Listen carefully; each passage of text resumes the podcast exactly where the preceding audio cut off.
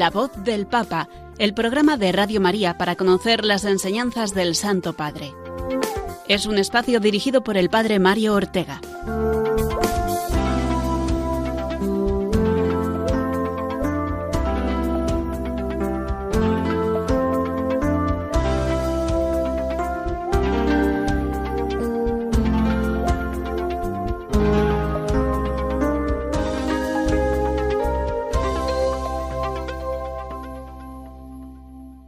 Buenos días y bienvenidos un martes más a este programa de la voz del Papa, en el que nos disponemos a escuchar la voz del Santo Padre, los mensajes, los discursos, las intervenciones más recientes que ha tenido, especialmente durante esta semana, pero también, como sabéis, eh, los distintos documentos magisteriales que vamos eh, repasando todo ello con el fin de estar en sintonía con el vicario de Cristo, con el sucesor del apóstol San Pedro, y por tanto vivir esa comunión eclesial, esa comunión con la Iglesia apostólica, con la Iglesia romana, con la Iglesia universal. Vamos a dedicar nuestro tiempo de hoy, como habitualmente hacemos, a la catequesis de los miércoles, la del miércoles pasado, al ángelus del domingo, también a un mensaje muy especial y que nos resulta muy cercano, del Papa, el que ha dirigido al arzobispo de Toledo con motivo del hermanamiento de los santuarios de la Virgen de Guadalupe de Extremadura, que pertenece a la diócesis de Toledo, y la Virgen de Guadalupe de México. Será muy interesante escucharlo. También la intención del apostolado de la oración para este mes de febrero y finalmente la última parte del programa, la dedicada a la exhortación apostólica Gaudete et Exultate sobre la santidad. Hoy veremos el capítulo segundo. Pero como siempre comencemos rezando por el Papa. Él nos lo pide siempre y así lo hacemos en este programa y tantas veces, cada uno de nosotros, por supuesto, rezar por el Santo Padre. Oración por el Papa Francisco Señor Jesús, tú eres el buen pastor, siempre satisfaciendo nuestras necesidades y conduciéndonos a la vida eterna. Te damos gracias por el Papa Francisco, tu vicario en la tierra, siervo de los siervos de Dios. Dale santidad y fuerza para llevar a cabo su misión y que sea para el mundo un signo de tu amor y una clara voz de verdad, de justicia y de la santidad de la vida humana que todo lo que diga y haga nos acerque más a ti, que vives y reinas por los siglos de los siglos. Amén.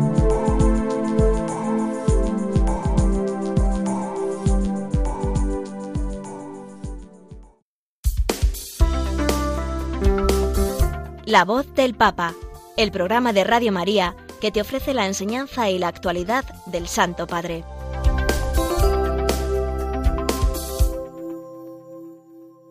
Comenzamos el contenido de nuestro programa con la catequesis de la audiencia general del pasado miércoles, que no versó eh, sobre el eh, ciclo que está desarrollando el Papa en estas catequesis, que es el de la pasión por el Evangelio, el cielo evangelizador, sino que como el Papa ha realizado recientemente su viaje a África, pues ya sabemos que tiene la costumbre, eh, la primera audiencia eh, después de su regreso de un viaje apostólico, de hacer un resumen él mismo, sacando sus impresiones, compartiéndolas eh, con toda la Iglesia de lo que ha sido este su viaje apostólico. Un viaje de dos países africanos, lo sabemos bien porque lo resumimos eh, la semana pasada. La República Democrática del Congo y Sudán del Sur, que dijo el Papa que han sido dos sueños cumplidos para él él dio gracias a Dios por permitirle realizar este viaje que fue pospuesto ya desde hace un año y que ha deseado eh, ardientemente realizar. Esto lo ha expresado el Papa no solamente en esta ocasión, sino muchas antes. En primer lugar, dijo visitar al pueblo congoleño, custodio de un país inmenso, eh, de una eh, tierra rica de recursos, pero ensangrentada por una gran guerra que no termina nunca porque siempre hay quien alimenta el fuego. Fue sin duda eh, este viaje del Papa Francisco un viaje de, de reconciliación, de, de, pedir y de predicar mucho la reconciliación y el perdón, en ese sentido un viaje muy valiente, muy difícil, puesto que en los dos países tienen el mismo problema, ¿no? Y después dice visitar el pueblo sursudanés en una peregrinación de paz junto al arzobispo de Canterbury y el moderador general de la Iglesia en Escocia. Dijo el Papa, fuimos juntos para testimoniar que es posible y necesario colaborar en la diversidad, especialmente si se comparte la fe en Jesucristo. Desde luego fue un hito este viaje en cuanto que supuso eh, una peregrinación de paz ecuménica eh, de la Iglesia Católica junto con la Iglesia Anglicana y la Iglesia Nacional de Escocia. Por lo tanto, eso ya también fue un signo mm, claro para eh, todas las confesiones cristianas, que son en su mayoría cristianas, eh, católicas, anglicanas y de la Iglesia de Escocia. De su viaje al Congo eh, habló del país, dice, como de un diamante por su naturaleza, por sus recursos, pero sobre todo por su gente. Pero este diamante se ha convertido en motivo de contiendas, de violencias, y paradójicamente de empobrecimiento del pueblo. Es una dinámica que se encuentra también en otras regiones africanas y que vale en general para este continente. Un continente colonizado, explotado, saqueado. Esto no es una cuestión del pasado, sino que eh, el Papa dijo que, que sigue hoy en día y la Iglesia tiene ahí una palabra que decir, ¿no?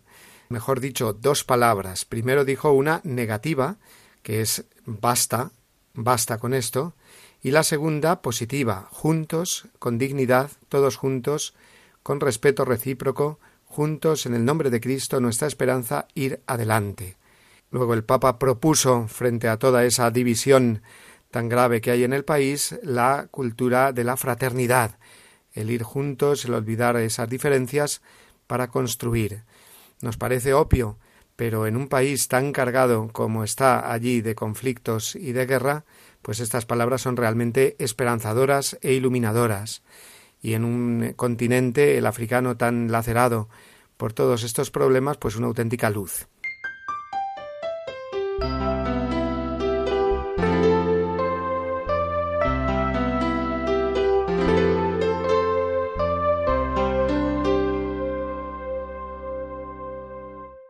El Papa fue haciendo un recorrido por todos los eh, encuentros que él tuvo, resumiendo eh, cada uno y destacando de cada uno lo que más considera él que fue eh, su aportación, y destacó especialmente el encuentro con los jóvenes y catequistas congoleños en el estadio.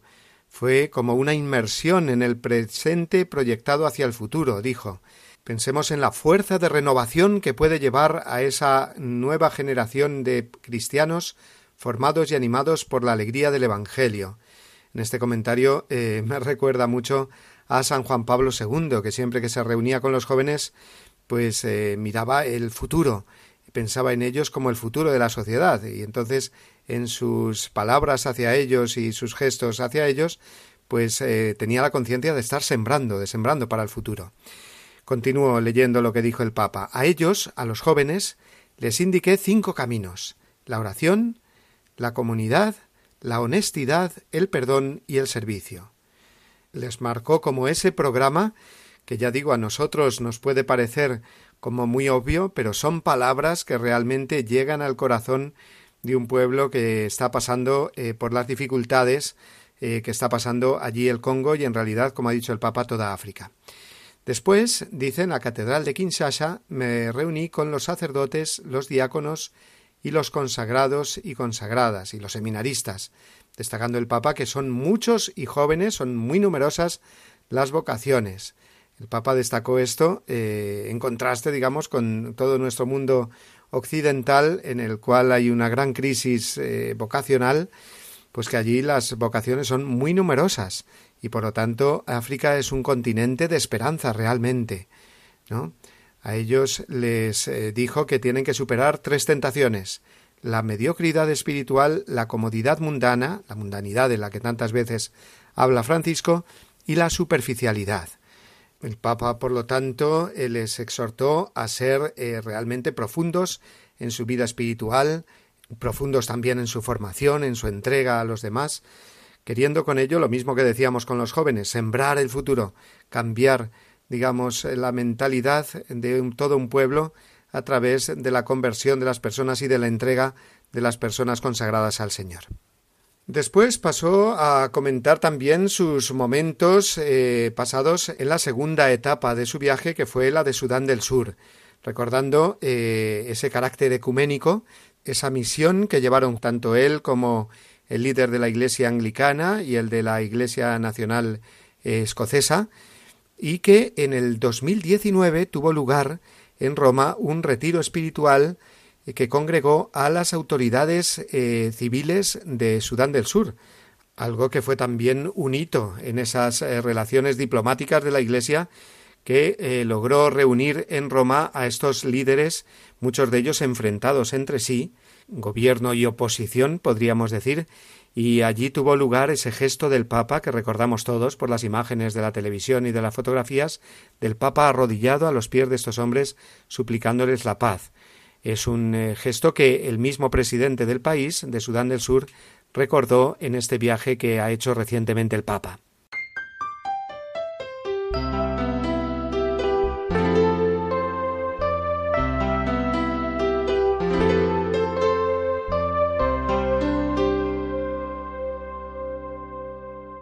De ese carácter ecuménico que tuvo eh, su viaje a Sudán del Sur, el Papa dijo lo siguiente el carácter ecuménico de la visita a Sudán del Sur se manifestó en particular en el momento de oración celebrado junto con los hermanos anglicanos y con los de la Iglesia de Escocia. Juntos escuchamos la palabra de Dios, juntos le dirigimos oraciones de alabanza, de súplica y de intercesión. En una realidad fuertemente conflictual como la de Sudán del Sur, este signo es fundamental y no, es, y no se da por descontado, porque lamentablemente está quien abusa del nombre de Dios para justificar violencias y abusos. Luego, de nuevo, una cosa que a nosotros nos parecería como tampoco eh, de mayor importancia, para allí en un país dividido y en un país donde eh, conviven confesiones religiosas, no solamente religiosas de otras religiones juntas, sino también entre los mismos cristianos de diversas iglesias, pues es un signo fundamental esta oración ecuménica. Pero vamos a escuchar al mismo Papa el resumen que hizo de todo esto que he dicho y de muchas cosas más, el resumen que hizo en español y con el que concluimos ahora esta sección del programa.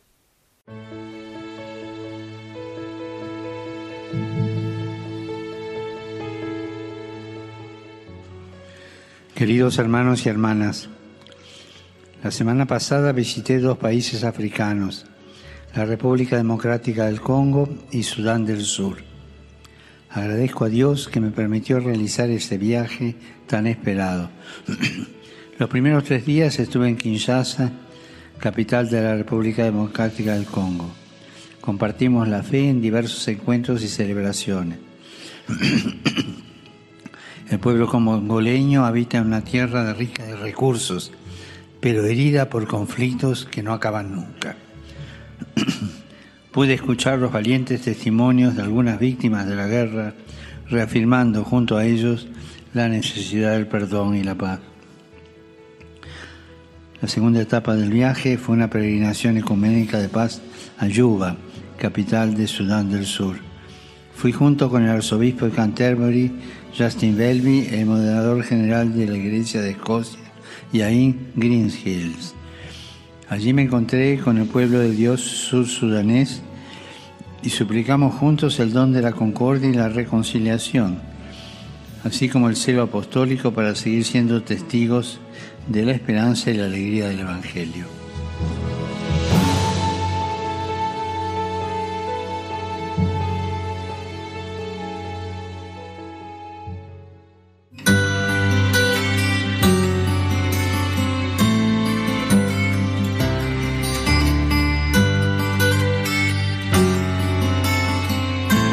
El Señor hizo de Simón, al que dio el nombre de Pedro, y solamente de él, la piedra de su iglesia.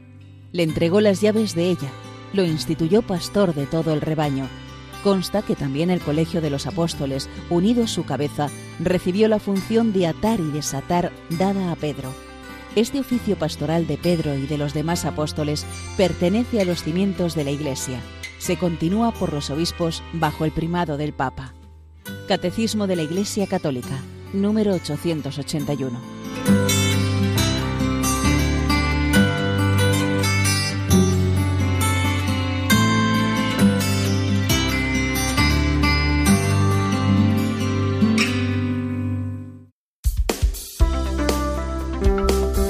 La voz del Papa, el programa de Radio María que te ofrece la enseñanza y la actualidad del Santo Padre.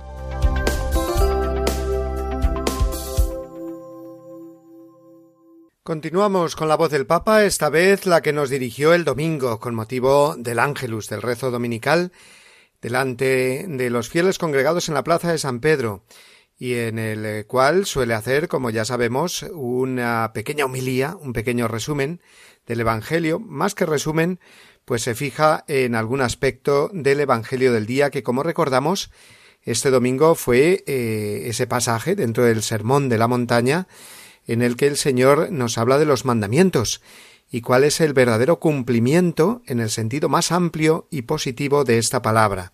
En eso fue precisamente en lo que eh, se fijó el Papa. Cuando Jesús dice Habéis oído que se dijo no matarás o no cometerás adulterio. El Papa subrayó ese mensaje eh, positivo, más amplio, que le quiere dar Jesús al mandamiento, extendiéndolo a un acto positivo de amor. Es decir, habéis oído que se dijo no matarás, pero el que se pelea con su hermano, pues ya está incumpliendo de alguna manera este mandamiento. Jesús, por lo tanto, no se queda en ese aspecto negativo, prohibitivo del mandamiento, sino que va más allá lo abre a una moral de máximo, podríamos decir, no de mínimos, a un horizonte de amar y no de quedarse en la mínima expresión.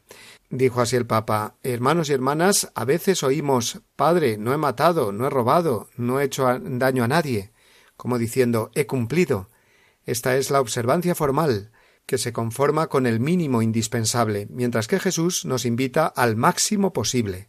Es decir, Dios no razona con cálculos y tablas, Él nos ama como un enamorado, no hasta el mínimo, sino hasta el máximo. No nos dice te amo hasta cierto punto, no. El verdadero amor nunca llega hasta un punto determinado y nunca se siente satisfecho. El amor va siempre más allá, no puede por menos. El Señor nos lo mostró dando su vida en la cruz y perdonando a sus asesinos y nos ha confiado el mandamiento que más aprecia, que nos amemos unos a otros como Él nos ha amado. Este es el amor que da cumplimiento a la ley, a la fe, a la vida verdadera. Y después del Ángelus tuvo unas palabras de recuerdo, y no sólo de recuerdo, sino de preocupación por el obispo Rolando Álvarez, que como sabemos por las noticias ha estado condenado en Nicaragua a veintiséis años de cárcel por no doblegarse a ese régimen dictatorial que está eh, acabando con la libertad en el país. Dijo así el Papa Las noticias que llegan desde Nicaragua me han entristecido no poco, y no puedo dejar de recordar aquí con preocupación al obispo de Matagalpa, Monseñor Rolando Álvarez, a quien tanto quiero, condenado a veintiséis años de cárcel, y también a las personas que han sido deportadas a Estados Unidos. Rezo por ellos y por todos los que sufren en esa querida nación, y pido vuestras oraciones.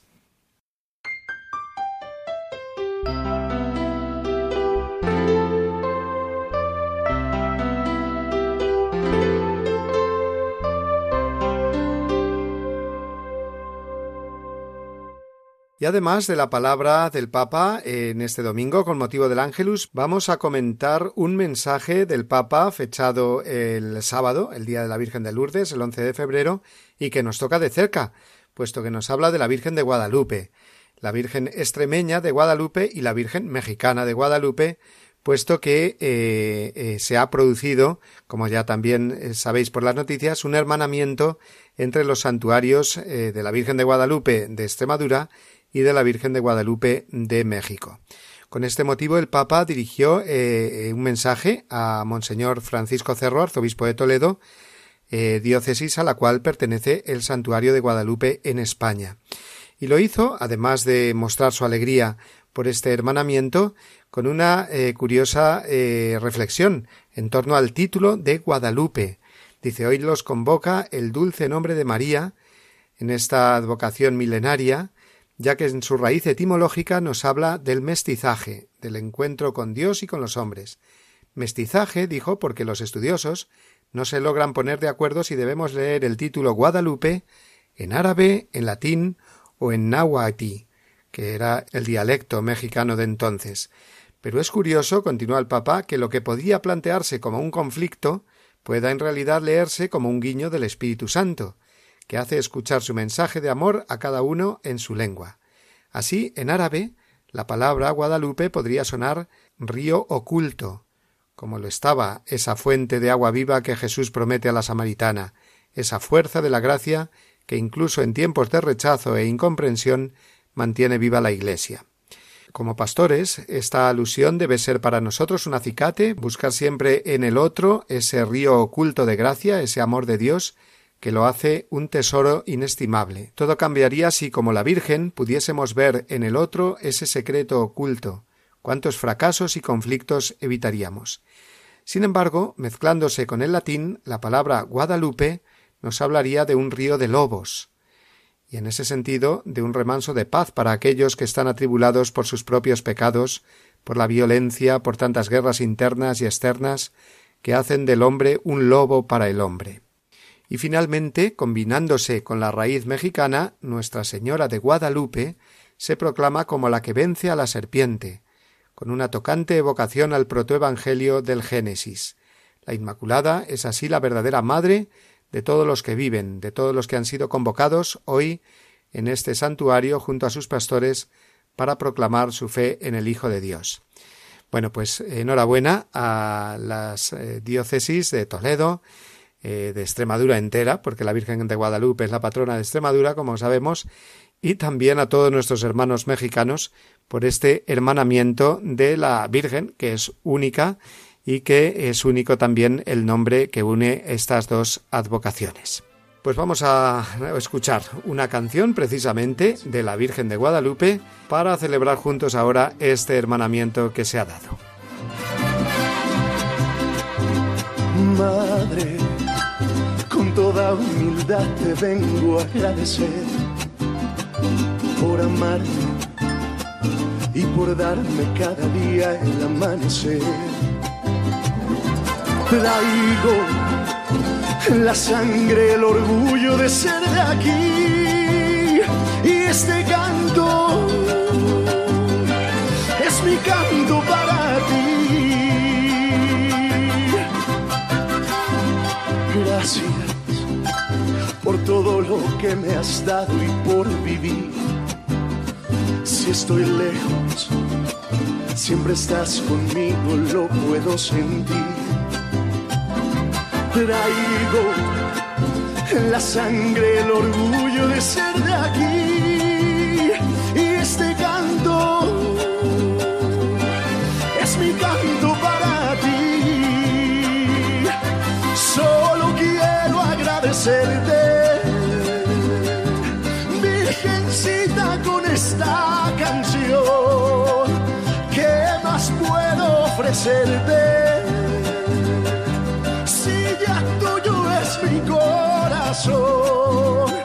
Y aquí te dejo en tus manos mis deseos más amados. Que haya paz en nuestra tierra, que haya lluvia en nuestros campos. Que protejas con tu manto los hogares que te rezan, los que te ofrecen su canto. Que consuele su tristeza.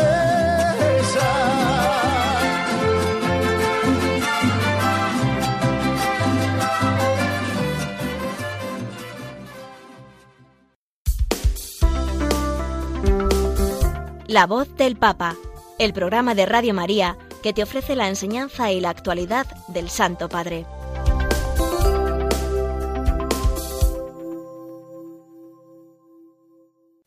Pues después de vivir eh, con el Papa este viaje internacional, lo que ha sido su viaje a África tan lejano, el Santo Padre eh, Francisco nos lleva a nuestra experiencia más cercana, de iglesia, a nuestras parroquias, puesto que la intención para este mes eh, de febrero del apostolado de la oración o red mundial de oración del Papa es rezar por las parroquias. En concreto dice así la intención entera, para que las parroquias, poniendo la comunión en el centro, sean cada vez más comunidades de fe, fraternidad y acogida a los más necesitados. Una intención, por lo tanto, muy completa, no sólo pedir por las parroquias y ya está, sino en la misma petición está, está expresada la voluntad del Santo Padre con respecto a lo que él espera que sean las parroquias hoy en día. Y decir hoy en día no quiere decir que hoy en día sea algo distinto a lo que siempre han sido, porque las parroquias siempre eh, han sido el lugar más visible de la comunión, han sido siempre nuestro punto de referencia vital desde pequeños, con las catequesis, la misa dominical, el sacramento de la confesión, luego eh, de jóvenes con la confirmación, el matrimonio, y al final de la vida son el espacio donde vivimos nuestra fe en la resurrección ante nuestros seres queridos cuando mueren. La parroquia es, por tanto, eh, está siempre, por tanto, en la vida personal y familiar de cada creyente eh, en todas eh, sus etapas. Por lo tanto, lo de ahora es lo de siempre, ¿no? Pero es verdad que el Papa quiere insistir en esta petición en que tomemos conciencia de que las parroquias no son lugares, digamos, de élites, de grupos ya hechos, cerrados, de alguna manera, aunque no sea la intención eh, nuestra en ningún momento de que sean grupos cerrados, pero podemos serlo. ¿eh? Así que por eso pide eh, que sea la parroquia siempre lugar de comunión, de fraternidad, comunidad de fe, de acogida hacia los más necesitados. y no solo comunidad de fe, por lo que hemos dicho, sino también de caridad, de fraternidad, de acogida, los más necesitados, eh, porque las parroquias son los lugares donde eh, se desarrolla la labor de las cáritas parroquiales, ¿no? los comedores o centros asistenciales que tantas veces promueven, gestionan y sostienen las parroquias. También la ayuda a los misioneros, etc. Y además, la parroquia es el lugar de confluencia de todas las vocaciones en la Iglesia, los laicos, los sacerdotes, los consagrados, es el lugar privilegiado y a la vez eh, más a mano y cotidiano donde vivir la Iglesia como familia.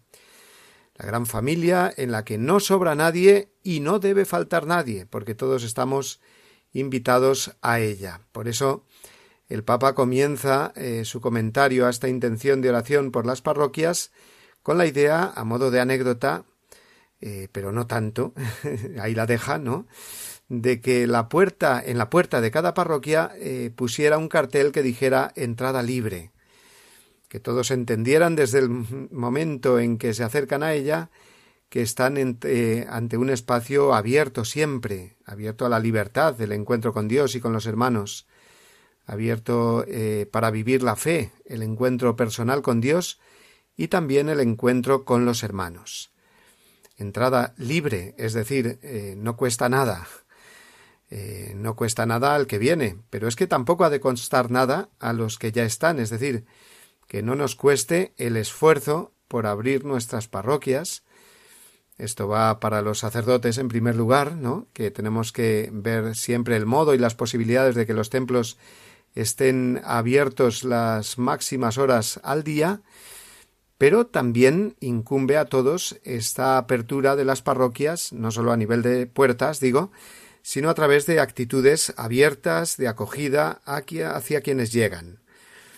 Recuerdo mm, varios casos, bastantes, de familias que me han dicho que han llegado a integrarse en la parroquia gracias mm, no solo a que el sacerdote eh, pues sea muy acogedor y prepare bien las celebraciones y estas celebraciones sean dignas, amenas y participativas, sino al hecho de que al salir de la misa ha habido siempre feligreses habituales eh, catequistas u otras familias involucradas en la vida parroquial que se han acercado a ellos, que les han preguntado cómo están y les han ofrecido participar en las actividades eh, de la parroquia, eh, bien actividades pues para los adultos o para los niños. En el momento en, que, en el que una persona o familia es acogida con cariño y sin reservas en una comunidad parroquial, esa persona o familia empieza a sentir la parroquia como algo suyo, como algo eh, que empieza a formar parte de su vida. Esta es la cuestión. Y esto es lo que explica el Papa, ¿no? Lo que pide el Papa en esta intención de oración de febrero de 2023. Y mucho mejor la explica él. Así que eh, me callo para escuchar sus palabras en el vídeo del Papa elaborado para esta ocasión.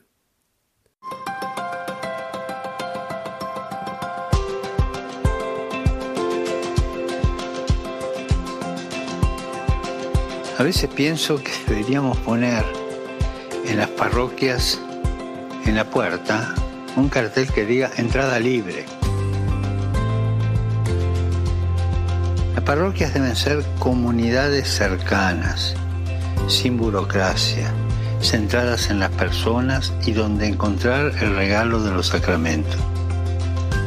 Tienen que volver a ser escuelas de servicio y generosidad, con sus puertas siempre abiertas a los excluidos y a los incluidos, a todos. Las parroquias no son un club para pocos que dan una cierta pertenencia social. Por favor, seamos audaces. Replanteemos todos el estilo de nuestras comunidades parroquiales.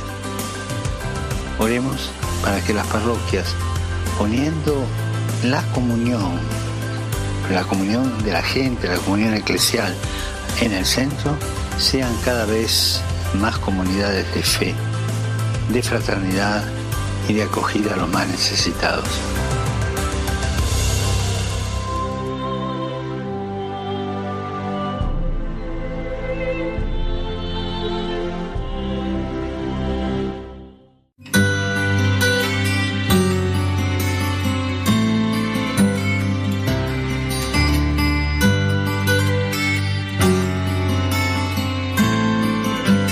El sumo pontífice, obispo de Roma y sucesor de San Pedro, es el principio y fundamento perpetuo y visible de unidad tanto de los obispos como de la muchedumbre de los fieles. El pontífice romano, en efecto, tiene en la Iglesia, en virtud de su función de vicario de Cristo y pastor de toda la Iglesia, la potestad plena, suprema y universal que puede ejercer siempre con entera libertad. Catecismo de la Iglesia Católica, número 882.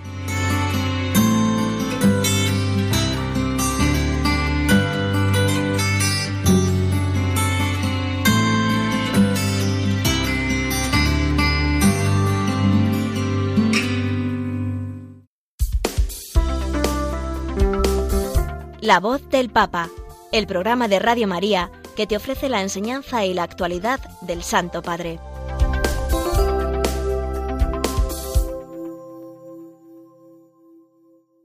Vamos con el último apartado de nuestro programa que, como ya sabéis, está dedicado a comentar los eh, documentos del Papa y en concreto estamos en la eh, Gaudete et Exultate, la exhortación referida al tema de la santidad, uno de los documentos más bonitos del Papa Francisco en estos ya casi diez años que llevamos de su pontificado.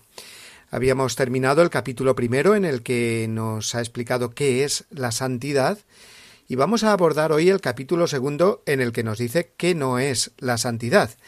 Es decir, nos va a hablar de dos enemigos sutiles, dice, de la santidad.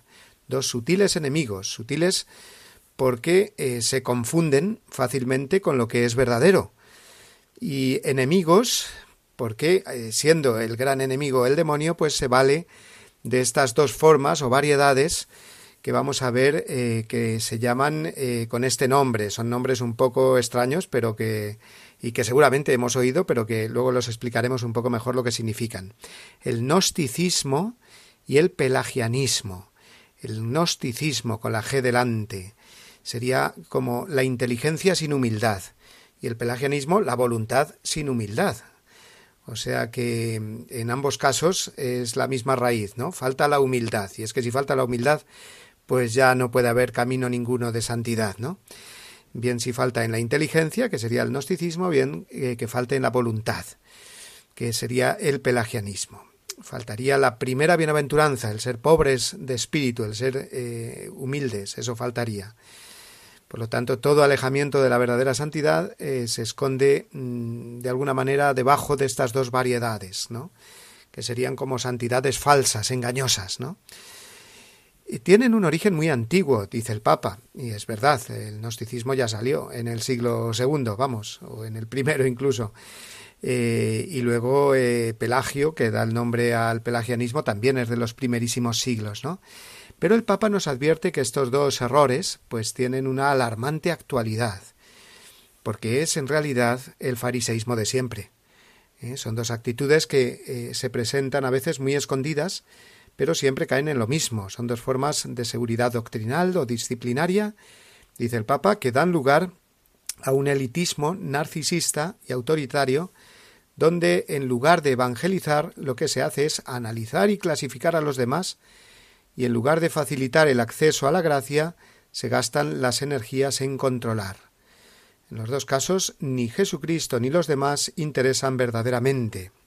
Estas son palabras que el Papa ya había eh, usado, frases eh, textuales de Evangelii eh, Gaudium, de la primera exhortación del Papa que ya vimos.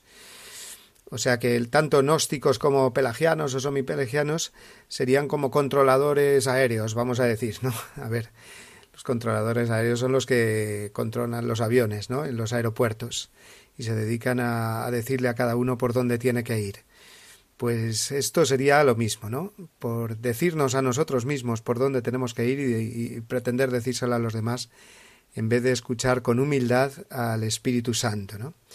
Pero bueno, vamos por partes, según el Papa lo explica. En primer lugar, que es el gnosticismo actual, ¿eh? porque el Papa no va a hacer una historia de lo que ha sido esta herejía, ni tampoco la del plagianismo a lo largo de la historia, sino mm, ver cómo todo eso se da en la actualidad, ¿no? Eh, en el número 36 de la exhortación es donde nos hace una definición que la vamos a leer y después a comentar. Gnosticismo actual. Dice, el gnosticismo supone una fe encerrada en el subjetivismo, donde sólo interesa una determinada experiencia o una serie de razonamientos y conocimientos que supuestamente reconfortan e iluminan, pero en definitiva el sujeto queda clausurado en la inmanencia de su propia razón o de sus sentimientos. Es decir, una fe encerrada en el subjetivismo, es decir, en uno mismo, la fe que no te saca de ti, para ayudar a los demás, para ser más humilde, para servir, pues ya tiene pinta de caer un poco en esto, ¿no? Es quedarse, dice el Papa, en unos conocimientos que supuestamente reconfortan e iluminan, ay, qué bien, eh, que, que sé esto, y fíjate que no lo saben los demás, o estas cosas tan, tan profundas de la fe, y uno se complace en eso, pero no pasa de ahí, ¿no? Eh, pensando que ya ha alcanzado a Dios nos llega a vivir en la caridad, a traducir todo ese conocimiento, a llevar todo ese conocimiento a la caridad. Entonces, esto sería el gnosticismo, quedarnos como a mitad de camino. ¿eh? Y lo que mide la santidad, la perfección, es el grado de caridad, no la cantidad de datos y de conocimientos que se acumulan. A ver, conocer, eh, saber siempre es bueno, pero si no lleva a la soberbia, es decir, si nos lleva a Dios y no a la autosatisfacción, si no nos ayuda a la caridad, el conocimiento incluso de las cosas de Dios, pues no nos serviría de nada. El gnosticismo, dice el Papa, es un engaño atrayente, una fascinación engañosa, porque el equilibrio de los conocimientos es formal y supuestamente aséptico y puede asumir el aspecto de una cierta armonía o de un orden que lo abarca todo, ¿no? Ay, qué bien, todo, todas las cosas de la fe que voy conociendo, mira cómo encaja todo, luego ya experimento como esa sensación de, de, bienestar y me quedo ahí, ¿no? En esa autocomplacencia. Eso sería eh, lo propio de esta actitud eh, gnóstica, ¿no? Pensar que con las explicaciones se puede hacer perfectamente comprensible toda fe, toda la fe y todo el Evangelio. En ese sentido se reduce la enseñanza de Jesús a una lógica fría y dura que busca dominarlo todo. ¿no? Al final, eh, el gnóstico actual, el de todos los tiempos, el fariseo, digamos, de creer que lo sabe todo y que ahí ya es santo, pues es el que dice, ven aquí tú, que, que tú no sabes y yo te lo voy a enseñar, ¿no? Se piensa el gnóstico que su saber le lleva a entender tanto el misterio de Dios, haberlo resuelto, el misterio de Dios, eh, como el misterio de la gracia, como también el misterio mm, que son los demás, ¿no? El mundo. Y entonces es verdad que la fe nos da un conocimiento eh, muy bueno, nos da unas luces mm, para mm, contemplar el misterio de Dios, pero, eh, ojo, que no podemos pensar que, ya lo sabemos todo, ¿no? Y también es, dice el Papa, eh, pretender definir dónde no está Dios. Y olvida que Él eh, está misteriosamente en la vida de cada persona, aunque haya sido un desastre, ¿no? El gnóstico se piensa que, bueno, no, aquí Dios en esta cosa no puede estar. ¿Cómo que no? A lo mejor sí. A lo mejor sí, de alguna manera, ¿no? Mira lo que pensaban los fariseos de María Magdalena, ¿no? Eh, pues, ¿Cómo puede esta eh, venir aquí si sabemos quién es, ¿no? Y ya la despreciaban por eso. Y sin embargo, Jesús veía en ella una persona que amaba y por lo tanto amaba más y estaba más cerca del reino de los cielos que los que se creían muy sabios, ¿no? Y lo mismo los que decían, despreciando a Jesús, ¿no? De Nazaret puede salir algo bueno. Pues desde luego eh, tampoco. Son formas de gnosticismo, ¿ver? de auto o de soberbia, eh, basándose en el conocimiento que se tiene mm, de las cosas, incluso de las cosas de Dios. Nosotros, eh, sigue diciendo el Papa, nosotros llegamos a comprender muy pobremente la verdad que recibimos del Señor. Con mayor dificultad todavía lograremos expresarla. Por lo tanto, la seguridad del humilde es Dios, y mientras que la del soberbio es uno mismo, aunque él diga que es Dios. De este conocimiento sin humildad viene el creerse superior a los demás y no se está dispuesto, por lo tanto, a compartir eh, lo que uno sabe y a recibir mm, lo que no sabe, sino que uno se dedicaría, ¿no? El gnóstico se dedica a imponer de alguna manera. Eh, termina diciendo el Papa, la mayor sabiduría eh, que puede existir consiste precisamente en difundir fructuosamente lo que uno tiene para darlo a los demás. Es decir, que lo que sabemos de Dios, de los demás, de la Iglesia, toda la espiritualidad, eh, pues nos tiene que, hacer un más humildes y compartirlo con los demás, no creernos soberbios, ¿no? Bueno, pues eso el gnosticismo. Y después el pelagianismo, voy a ir un poquito más deprisa, porque me he entretenido mucho en lo anterior y porque la verdad es que entendiendo lo anterior un poco, ¿eh? que el, gnosticismo era una inteligencia sin humildad, se comprende también muy bien el pelagianismo, porque el pelagianismo sería eh, muy parecido, pero referido a la voluntad. No sería una voluntad sin humildad. Es la voluntad sin humildad, es decir, creer que me puedo salvar por mis propias fuerzas, una absolutización de la voluntad, por lo tanto. Pelagio era un monje que eh, cayó en herejía precisamente por decir que no hacía falta la gracia de Dios, para salvarse. Eh, o al menos eh, creer esto un poco a medias, ¿no? No creer del todo en que la gracia nos precede y sostiene siempre, lo que se llama se llamaría el semipelagianismo, es decir, un, también esta, esta actitud, aunque un poco más disimulada, ¿no? Y es que es muy fácil ser pelagiano o al menos semipelagiano. Podemos saber que necesitamos la gracia, pero no creérnoslo del todo en la práctica y caer en lo que llamamos un voluntarismo, es decir, poner demasiada fuerza en la voluntad y olvidarse que Dios en realidad es el que nos está sosteniendo, una confianza excesiva en el esfuerzo humano. Es necesario el esfuerzo humano, por supuesto, pero eh, nuestra salvación es ante todo el esfuerzo de Jesús, el que Jesús hizo muriendo en la cruz por nosotros. ¿no? Me recuerda ese ese vídeo, ¿no? Que, que, sale ese em, tigre o león pequeñito, ese leoncito, pues acosado por un oso, ¿no? Y persiguiéndolo, de manera que ya cuando lo tiene acorralado el oso y parece que le va a atacar porque el pobre leoncito, siendo tan pequeño, pues no podía nada, el leoncillo este se pone a rugir lo que puede con todas sus fuerzas y el oso se va. Pero después aparece que estaba en realidad su madre, la leona grande, rugiendo detrás de, del pequeño, ¿no? Y eso es lo que realmente espantó al oso. Entonces el, el, semi, el pelagiano, el semipelagiano, se creería ese leoncito que ha espantado al oso por su propio rugido, que va. Lo ha espantado el rugido de la madre, ¿no? Pues aquí lo mismo. Lo que, lo que nos salva, lo que espanta al demonio y el pecado en nuestra vida, es el rugido de, de Jesucristo en la cruz y su resurrección. ¿no? Bueno, el, el equilibrio, por lo tanto, en este tema, pues que es en realidad el tema de la justificación por la fe y por las obras de la fe. Lo que nos justifica es la fe, por supuesto, pero hacen falta esas obras de la fe.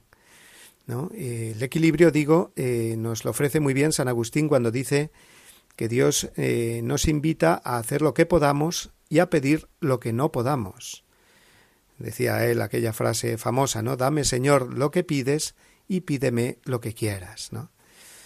Bueno, pues el pelagianismo sería como esa soberbia escondida de no querer dejarse ayudar, ¿no? Y esto lleva muchas frustraciones, claro, cuando cuando nos pensamos que todo depende de nosotros, eh, pues eh, como vemos que al final caemos, pues, pues uno se frustra, entonces eh, no se convierte de verdad o no empieza el camino de la conversión hasta que no se da cuenta, no acepta que todo depende de Dios, ¿no? Y que lo tiene que pedir con humildad y confiar en la gracia de Dios, que es la que le sostiene en su esfuerzo. Luego, el, el pelagianismo cansa mucho ¿no? y frustra mucho. ¿no?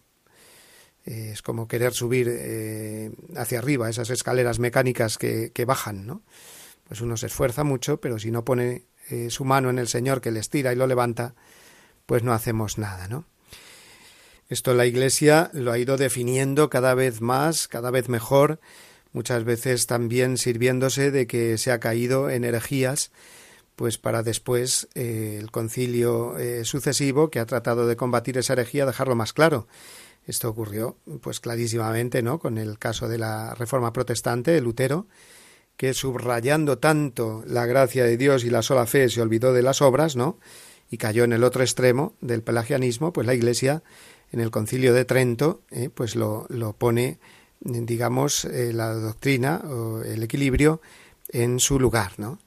La fe por supuesto, pero la fe que se manifiesta a través de las obras. Ya lo había dicho, por supuesto, eh, el apóstol eh, Santiago, capítulo 2, versículo 17, creo recordar, cuando decía, pues, eh, muéstrame tu fe sin obras, que yo a través de las obras te mostraré mi fe. La fe sin obras está muerta. Pero una cosa es eso, y otra cosa es pensar que las obras, pues, y el esfuerzo sin la gracia me justifica porque no es así, ¿no? Entonces es eh, cuestión de, de, equilibrio ¿no? y de humildad, sobre todo. Eh, el equilibrio nos lo da la humildad y la confianza en el Señor.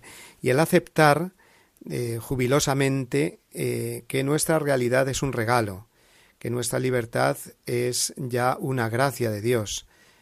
Es muy tentador decir, mm, esto es lo que pone Dios, la parte que pone Dios, y esta es la que pongo yo. Mm, pero ojo, que lo que pongo yo eh, es porque me lo ha dado antes él. ¿eh? Esa es la postura eh, católica, ¿no? Y el Papa, termino ya con esto, analiza, digamos, una serie de actitudes, o nombra, describe, mejor dicho, una serie de actitudes que podrían ser nuevas formas de pelagianismo, ojo. O sea, empeñarse en la justificación por las propias fuerzas, por los propios logros, en una actitud de complacencia egocéntrica y elitista, privada del verdadero amor, dice. Y esta actitud, cuidado porque eh, se puede meter sin darnos cuenta, es, sigo leyendo, eh, ciertas eh, formas de obsesión por la ley, de la fascinación por mostrar conquistas sociales y políticas, la ostentación en el cuidado de la liturgia, de la doctrina y del prestigio de la Iglesia, la vanagloria ligada a la gestión de asuntos prácticos, el embeleso por las dinámicas de autoayuda y realización autorreferencial, dice el Papa, y aquí estarían gran parte de los yogas, los reikis y los mindfulness de la actualidad, ¿no? Eh, en fin, sería como gastar todas esas energías en uno mismo en lugar, en lugar de dejarse llevar por el espíritu en el camino del amor, de apasionarse por comunicar la hermosura y la alegría del Evangelio, dice el Papa, y de buscar a los perdidos en esas inmensas multitudes sedientas de Cristo. En una palabra, la caridad hacia el prójimo. Por lo tanto, mm, el primado lo tienen las virtudes teologales, no las morales. Lo primero es la fe, la esperanza y la caridad. Y luego ya eso es lo que nos hace vivir las virtudes eh, morales, la prudencia, la justicia, la fortaleza, la templanza y todas las demás. ¿no? Y en la cima de todas ellas, la caridad, ¿no? las virtudes teologales, la, principal, la caridad, la que nos da esa, eh, ese nivel de santidad. Eh. Al final de la vida Dios nos va a juzgar del amor, no del perfecto conocimiento de las cosas, ¿eh? que serían los gnósticos, o el ser un fortachón o fortachona en los esfuerzos ascéticos, solamente eso, que sería el, el pelagiano, ¿no? La santidad está aquí en la caridad y no en ser muy listos o muy fuertes. Y por eso termina el Papa este capítulo con una especie de oración, ¿no? de petición que dice así: que el Señor libere a la Iglesia de las nuevas formas de gnosticismo y de pelagianismo que la complican y la detienen en su camino hacia la santidad. Bien, pues así nos quedamos, nos hemos alargado hoy un poquito más, pero hemos visto todo este capítulo segundo titulado eh, Sutiles enemigos de la, de la santidad, que es el eh, capítulo segundo, como digo, de la exhortación Gaudete et exultate. Continuaremos con ella el martes que viene.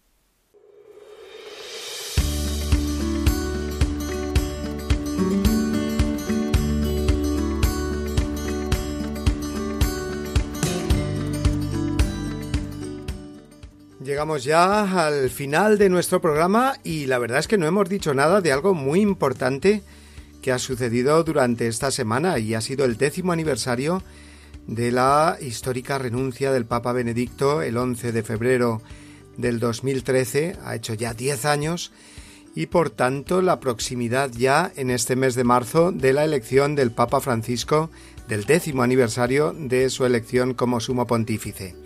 Así que vamos a intensificar nuestras oraciones por este aniversario tan redondo que nos disponemos a celebrar y del cual, pues lógicamente, eh, hablaremos y desarrollaremos en este programa. En tanto, como siempre, os recuerdo que podéis descargar nuestro programa, compartirlo con vuestros amigos que no pueden escucharlo a esta hora en directo y que solo pueden más tarde y eh, que también podéis enviarnos vuestras eh, sugerencias, comentarios y preguntas al, al, correo del programa que es la voz del papa arroba radiomaria.es. Pues muy bien amigos, hasta la semana que viene me despido con un fuerte abrazo, con el deseo de que paséis una feliz semana y os dejo ahora con la bendición que el mismo Papa nos envía. Hasta la semana que viene amigos.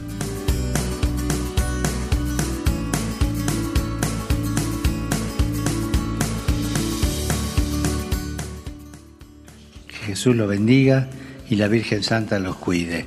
Muchas gracias.